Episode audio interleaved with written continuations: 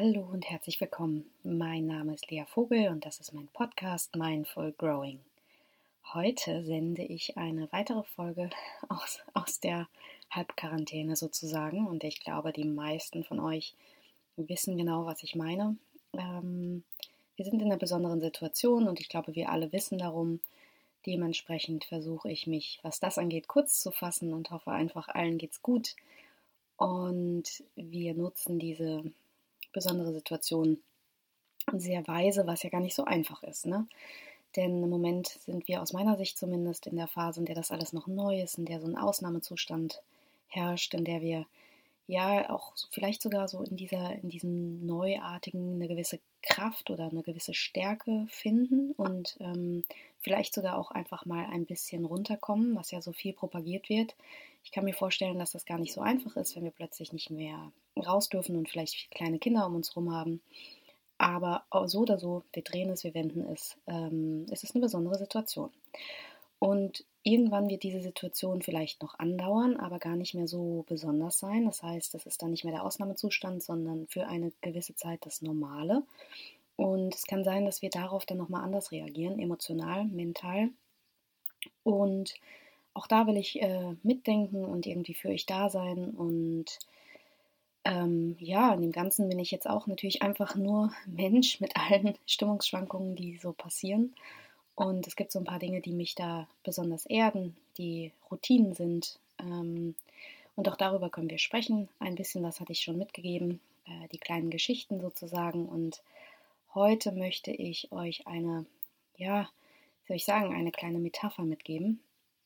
ähm, wer mit mir schon mal gearbeitet hat oder die Podcasts verfolgt, der weiß, ich kann irgendwie gut in, in Bildern denken.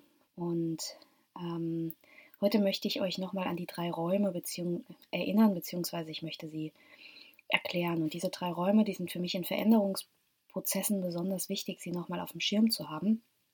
Ähm, denn ich höre so oft und wirklich, ich kann das gar nicht oft genug sagen, ich kenne das natürlich auch einfach von mir, dieses Gefühl mit eigentlich weiß ich es ja besser. Ne? Also ich eigentlich weiß ich, ich müsste mir nicht so einen Stress machen. Oder eigentlich weiß ich, das wäre jetzt ein guter Moment, um ähm, nochmal in die Erdung zu kommen oder mich neu zu orientieren, aber ich weiß nicht wie oder ich weiß nicht, was ich tun soll sozusagen. Und vor allem, es gelingt mir einfach nicht. Und ich stelle mir das ganz oft, diesen Prozess vor, wie so eine schöne Altbauwohnung. Und diese Altbauwohnung, die hat äh, drei Räume. Und diese drei Räume sind miteinander verbunden durch schöne Flügeltüren. In meiner Vorstellung sind das weiß lackierte Flügeltüren, die ähm, in der Regel einfach aufgehen. Die vom zweiten zum dritten Zimmer, die geht nicht ganz so einfach auf. Ähm, aber wenn wir in Raum 1 sind, das ist so dieser Zustand, in dem wir häufig Dinge tun und vielleicht, da sind wir bestimmt noch jünger als jetzt, kann ich mir vorstellen. Es kommt aber auch immer darauf an, in Bezug auf welches Thema. Das ist so der Raum, in dem wir uns befinden, wenn wir irgendwie einfach blind nach Mustern agieren und das noch nicht mal richtig mitbekommen. Das heißt, wir tun Dinge relativ im Autopiloten und wissen nicht, dass wir die tun aufgrund irgendetwas anderen. Soll heißen, dass wir vielleicht immer wieder versuchen, Harmonie in unserem Leben herzustellen, Konflikte zu vermeiden ähm, und dementsprechend Ja und Amen zu allem sagen sozusagen. Und wir wissen in diesem Raum noch nicht, dass wir das tun, weil wir beispielsweise ein, ein dominantes Elternteil hatten oder ähm, einfach ein Thema mit unserem eigenen Selbstwertgefühl haben. Das bedeutet, wir machen das mehr oder weniger blind und dementsprechend auch ohne die Möglichkeit, es aufzubrechen, weil wir es ja einfach nur unbewusst tun. Und davon haben wir im Übrigen alle eine Menge und das ist auch gar nicht so schlimm. Das ist eigentlich immer nur bei den großen Themen besonders herausfordernd für uns, weil es uns dann Schmerz bringt und weil wir uns dann so fremdbestimmt fühlen. Meist ist es so, und das erlebe ich bei vielen meiner Klienten und bei den Menschen, die auch den Podcast hören, ähm, dass wir Raum 1 irgendwann verlassen haben und uns so in Raum 2 gemacht haben. Wir haben also diese Flügeltür geöffnet. Könnt ihr euch das vorstellen, wenn man mit zwei Händen so eine Flügeltür öffnet? Damit weitet man auch den Brustkorb. In dieser Bewegung macht sie auf und geht in den zweiten Raum. Und im zweiten Raum, da ist es vielleicht einfach schon so ein bisschen heller. Und in diesem Raum sind wir und haben viele Erkenntnisse bekommen. Das heißt, wir verstehen jetzt, warum wir was tun. Wir verstehen, dass wir uns überarbeiten, weil wir wissen, in unserem System ist Liebe an Leistung gekoppelt. Oder wir wissen, dass wir immer den Weg der Harmonie gehen, weil wir einfach Angst haben, dass jemand uns verlassen könnte oder wir Angst haben, dass wir ja im Zweifel nicht mehr gemocht werden. Also wir wissen, dass es so Kopplungen gibt sozusagen von unserem Verhalten und unseren Glaubenssätzen. Und dieser Raum ist irgendwie erstmal sehr, sehr schön, weil wir verstehen und begreifen und erkennen und der Raum ist einfach auch wichtig, er ist nicht zu überspringen. Und das kann dann beispielsweise sein, dass wir, ich nehme mal ein einfaches Beispiel, wir, ähm, wir sind bei der Arbeit und wir sind überarbeitet. Wir machen sowieso immer ziemlich viel, können nicht so gut abgeben. Wir können auch vielleicht nicht so besonders gut Grenzen setzen ähm, oder wir sind einfach mega getrieben und versuchen dann noch alle anderen Aufgaben in unserem Leben sehr gut zu meistern. Und dann haben wir irgendwie einen Konflikt mit unserem Chef. Und der Chef ist vielleicht ein dominanter Typ, vielleicht ist er auch ein lieber Typ, spielt gerade gar keine Rolle. Vielleicht ist es ein Mann, vielleicht ist es eine Frau, es spielt keine Rolle. Und dieser Konflikt, der macht uns so zu schaffen, dass wir direkt danach nach Hause fahren und in irgendeiner Form kompensieren. Das heißt, wir legen uns dann vielleicht aufs Sofa, vielleicht schnappen wir uns die Chips, vielleicht machen wir einfach Netflix an.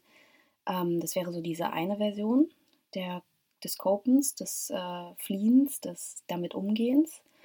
Die andere Version wäre vielleicht, wir fahren nach Hause, ähm, wir, ja, wir, weiß ich nicht, fluchen da schon und setzen uns dann an den Schreibtisch und arbeiten einfach noch weiter bis in die Nacht. So, bis wir das Gefühl haben, das ist jetzt, das, wir sind da jetzt sozusagen mit umgegangen.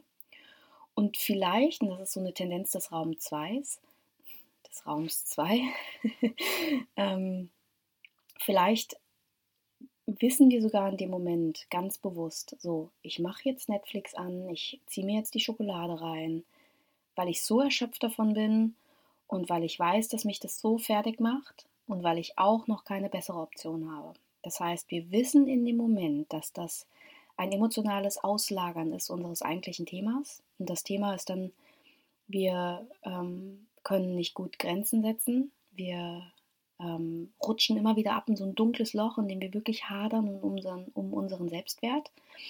Und weil wir noch nicht wissen, wie wir das besser machen, weil uns dazu die Skills einfach noch fehlen, gehen wir dann in unsere ganz gewohnten Muster und überkompensieren das durch die Strategien, die wir für uns gefunden haben. Das kann dann übermäßiges Essen sein oder übermäßiges Hungern sein, das kann übermäßiges Konsumieren sein, das kann übermäßiges äh, ähm, Netflixen sein, übermäßiges Arbeiten sein. Also wir tun dann irgendwas, um nicht mit dem anderen umgehen zu müssen. Und in diesem Raum 2 ist es wahrscheinlich, dass wir es sogar wissen.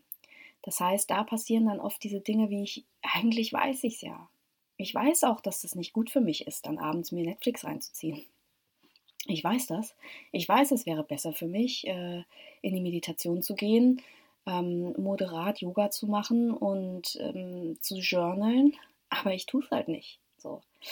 Und dann kommt in Raum 2 was sehr, sehr Erstaunliches dazu, finde ich. Nämlich in Raum 2 kommt dann noch sowas wie Scham und Schuld dazu. Oder aber ein Teil in uns, der dann anfängt, uns zu kritisieren, weil wir wissen es ja besser. Wir wüssten ja jetzt, dass das gesunde Essen, das frühe Schlafen gehen, das Dankbarkeitstagebuch schreiben, das Yoga machen, das Nichtarbeiten, dass all diese Dinge uns besser täten. Und Fakt ist, wir tun es nicht. Und wir tun es nicht, weil wir undiszipliniert sind, weil wir faul sind, weil wir, weiß ich nicht, weil wir nicht zu retten sind, sondern wir tun es nicht, und das ist meine innere Haltung, weil wir es einfach noch nicht können. So, da ist das dann immer nett gesagt mit diesen Dingen, die dann an die an unsere Ratio appellieren, nämlich mach doch das, mach doch das, mach doch das. Und innerlich schreit man fast so ein bisschen und denkt, ja, würde ich doch. Ich weiß es doch eigentlich. Ich kann dir nicht mal sagen, warum ich es nicht mache. Und das beobachte ich einfach so, so oft und beobachte dann, wie sich in diesen Raum eben Scham und Schuld und Kritik dazugesellen und plötzlich ist man in dem Raum nicht mehr alleine und dieser Raum, der eigentlich super schön war mit, mit Dielenboden und Stuck und, und ähm, diesen Flügeltüren, da sitzen dann plötzlich noch ein paar Gäste mit dabei und die Stimmung wird ganz düster. So, und da ist es für uns extrem schwer, ein gutes Gefühl zu erhalten. Und es ist dann für uns auch ganz schwer, ähm, glücklich zu bleiben, auch wenn wir es doch eigentlich könnten. Und mein Ansatz in dem Ganzen ist, dass wir versuchen, die Skills aufzubauen, die es dann braucht, um in Raum 3 zu gehen.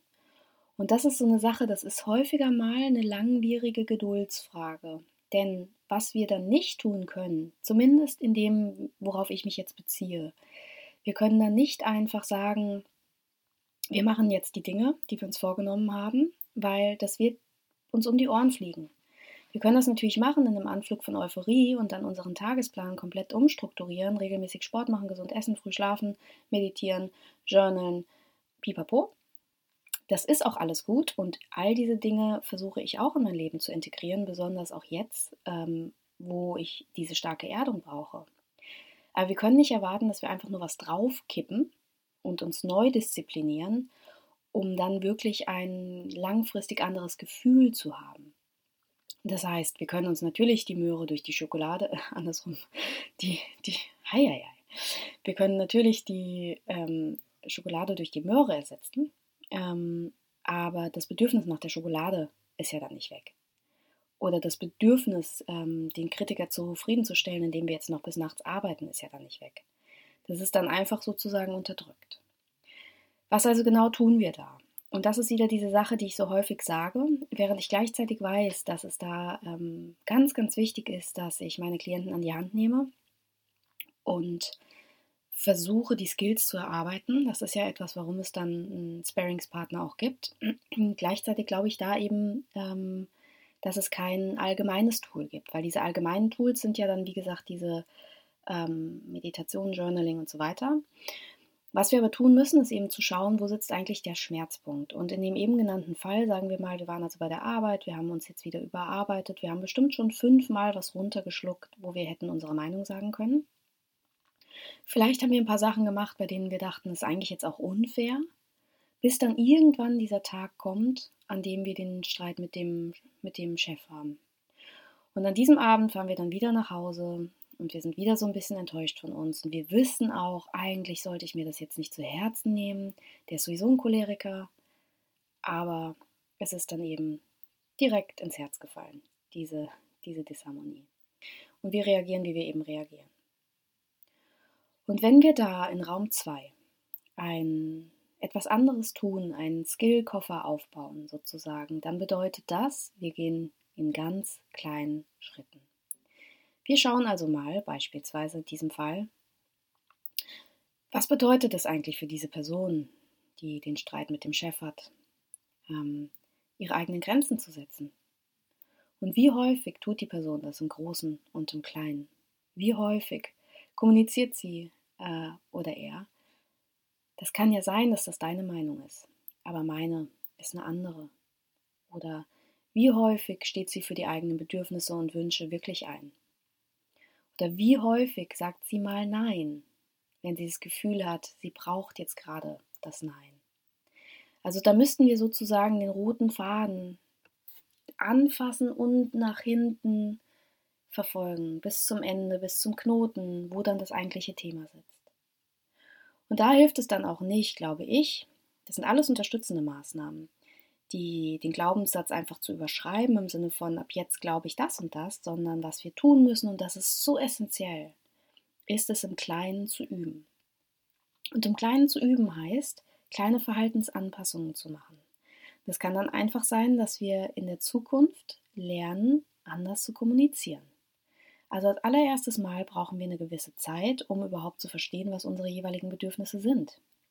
Ist das eigentlich etwas, was ich gerade machen möchte? Dann denkt man vielleicht, oh je, nee, das will ich nicht machen.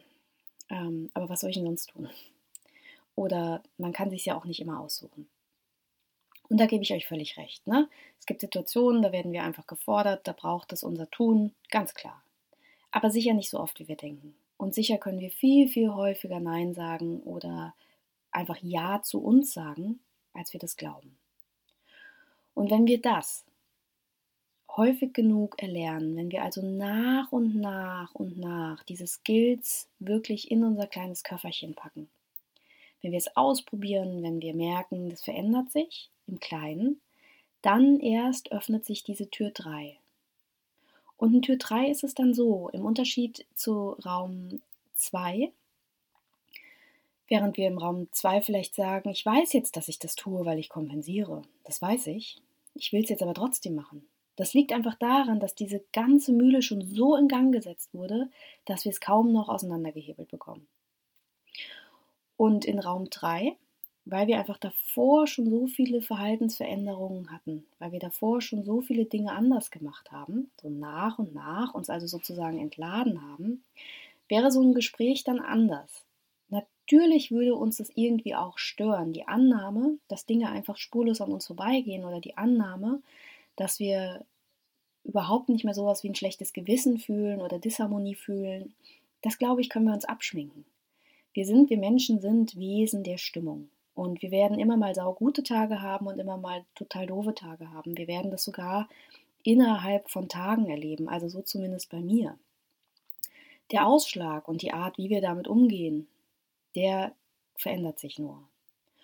Und in Raum 3 würden wir sagen, okay, das merke ich gerade. Und das bedeutet also, dass ich jetzt besonders gut auf mich achten muss. Und in dem Moment wären wir nicht in dieser ultra starken Dynamik, die dann sagt so, fuck it, ich hau mich jetzt aufs Sofa. Und wenn, dann bewusst. Wenn, dann, weil wir wirklich wollen und nicht, weil wir keine Wahl haben, sozusagen. Oder aber wir würden wirklich sagen, so, das hat mich jetzt schon bewegt, aber ich werde trotzdem gut schlafen können heute. Denn ich weiß ja, dass ich trotzdem was wert bin. Und ich weiß ja, dass es so unglaublich gut geholfen hat, auch schon bei den letzten Malen, wenn ich das gemacht habe, wenn ich da für mich eingestanden habe. Oder wenn ich dann eben nicht einfach nur blind kompensiert habe mit Überarbeiten, weil ich weiß, auch dieses Überarbeiten, dann ist mein Kritiker vielleicht kurz beruhigt, aber das knallt mir ja hinten auch um die Ohren. Und wenn es mir um die Ohren knallt hinten raus, dann werde ich vielleicht eine genervtere Freundin oder eine genervtere Mutter oder ein genervterer Vater. Und es irgendwo hinten fliegt es mir um die Ohren sozusagen. Spätestens, weil ich dann einfach das Alignment mit mir selbst verliere und weil ich da einfach aus dem Kontakt trete mit meinen Bedürfnissen. Und wir sind jetzt in der nächsten Zeit sehr, sehr gefordert und ich weiß das auch. Ähm, same hier. Zweifelsohne. Das ist äh, alles sehr neu für mich, das muss ich einfach auch so zugeben. Ähm, Selbstständigkeit in einem Beruf, in der meine Präsenz gefragt ist, ist äh, in Zeiten von Corona nicht einfach. Und gleichzeitig sage ich das, was ich in meinem Newsletter schon gesagt habe. Wir haben, wenn wir uns gut anstellen, ähm, eine echte Chance. Und das meine ich nicht euphorisch, weil man muss es auch nicht überglorifizieren, was jetzt gerade hier passiert mit Corona. Und ich verstehe, dass viele Bedürfnisse erfüllt werden, nämlich einfach mal ein bisschen runterkommen. Unsere Welt war zu schnell, da bin ich voll dabei, gehe ich absolut mit. Aber das Ganze wird vielleicht noch eine Weile gehen und irgendwann, wie gesagt, ist es auch normaler für uns und dementsprechend anstrengender, vielleicht auf eine Art. Und trotzdem ist genau das, was jetzt da ist, ein schöner Moment, um nochmal mit uns einzuchecken in unsere tiefsten Bedürfnisse. Was tun wir eigentlich nur, weil wir glauben zu müssen? Das heißt nicht, dass wir alles ändern können, aber ich für mich stelle, mich, stelle mir explizit die Frage, was tue ich eigentlich, weil ich glaube, dass ich es tun muss? Und was tue ich wirklich, weil ich schon während des Prozesses große Freude dabei habe? Und was tue ich, weil ich ein Ergebnis erhoffe? Und diese zwei Dinge, Prozess und Ziel, die sind für mich so essentiell, dass, ich's, dass ich selbst wieder überrascht da, darüber bin, es einfach Dinge gibt, die mir während des Tuns große Freude machen, unabhängig vom Ergebnis. Und es gibt Dinge, die tue ich explizit wegen des Ergebnisses. Und weder das eine noch das andere sollte Überhand haben, wobei ersteres vielleicht schon aus meiner Sicht, also pro Bedürfnisse. Und wenn wir das machen, wenn wir wieder in uns gehen und spüren und nicht sofort in den Modus des Lösenwollens, dass ich muss doch jetzt Ergebnisse finden, sondern wenn wir uns Raum schaffen um zu schauen, wie sehr bin ich eigentlich mit dem angebunden, was ich früher als Kind mal wollte, mochte. Wie sehr lebe ich gerade meine Kreativität, wie sehr stehe ich eigentlich für mich ein, wie sehr tue ich Dinge, weil ich sie wirklich bewusst entscheide und wie sehr tue ich Dinge aus einem Autopiloten heraus. Wenn wir uns diese Fragen stellen und mal reinfühlen, dann würde ich sagen, kommen wir an den Schlüssel für Raum 3. Und dann werden wir irgendwann die Möglichkeit haben zu sagen, boah, ich würde jetzt so gerne wieder in meine übliche Flucht gehen, Netflixen, Schokolade, überarbeiten, whatsoever. Aber ich mache das jetzt nicht, weil ich habe es schon mal gelernt, dass es auch anders geht. Und dann werden wir auf lange Sicht dadurch einfach glücklichere Menschen. Wir werden einfach zufriedener mit uns und wir werden daran enorm wachsen. Und diese Skills aufzubauen, das braucht unsere Geduld, das braucht immer mal wieder ein Einnorden, das braucht immer mal wieder einen kritischen Blick drauf, das braucht immer mal wieder einen Impuls. Und auch das hoffe ich ja mit dem Podcast. Und ansonsten gibt es die Möglichkeit eines Sparingspartners, was ich auch wäre, auch online. Also ich bin noch da, in kurzer Eigenwerbung. Ähm, aber vor allem braucht es nur euch und euer geöffnetes Herz für euch selbst und ein, einen offenen Blick für all die Dinge, die noch möglich sind. Weil es ist so viel mehr, als wir glauben. So viel mehr ist möglich. Auch wenn wir Geld verdienen müssen, auch wenn die Mühle laufen muss. I know, I know, I know. Aber es ist so viel möglich und wir können ganz, ganz ehrlich unser Herz öffnen und schauen, wie fühle ich mich eigentlich, wenn ich Dinge tue, die ich wirklich, wirklich gerne mag. Und wenn wir uns dadurch Kraft holen, dann sind die anderen Dinge, die auch zum Alltag gehören, so viel leichter zu stemmen. So, vielen Dank für das Zuhören. Ähm, was mich wirklich interessieren würde, ich freue mich immer wahnsinnig eure, über eure Nachrichten und ähm, freue mich auch nah, äh, immer wieder sehr über Themenvorschläge oder Fragen. Und was mich wirklich im Moment interessieren würde, ist, wie ist denn eigentlich eure Situation? Also, wo steht ihr gerade? Was macht Corona mit euch? Wie ist das Homeoffice? Ist das was Gutes? Ist das was Schlechtes? Überfordert das? Was, was passiert da gerade mit euch? Mich würde es wahnsinnig interessieren, auch um das Gefühl zu haben, dass das, was mir gerade sehr, sehr wichtig ist, nämlich, dass das hier eine Community ist, ähm, das würde mich einfach wahnsinnig freuen, wenn ihr äh, entweder unter dem Podcast kommentiert oder ähm, mir eine E-Mail schreibt. Oder, oder. Da gibt es wahrscheinlich viel mehr Wege, als ich das weiß. so oder so, habt vielen Dank fürs Zuhören. Ähm, ich freue mich, wenn wir uns bald wiederhören und passt gut auf euch auf. Bis bald.